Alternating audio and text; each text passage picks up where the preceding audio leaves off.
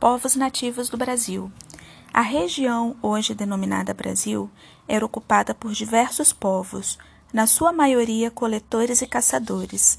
Tal como aconteceu em todo o restante da América, foram escravizados e sua população reduziu drasticamente.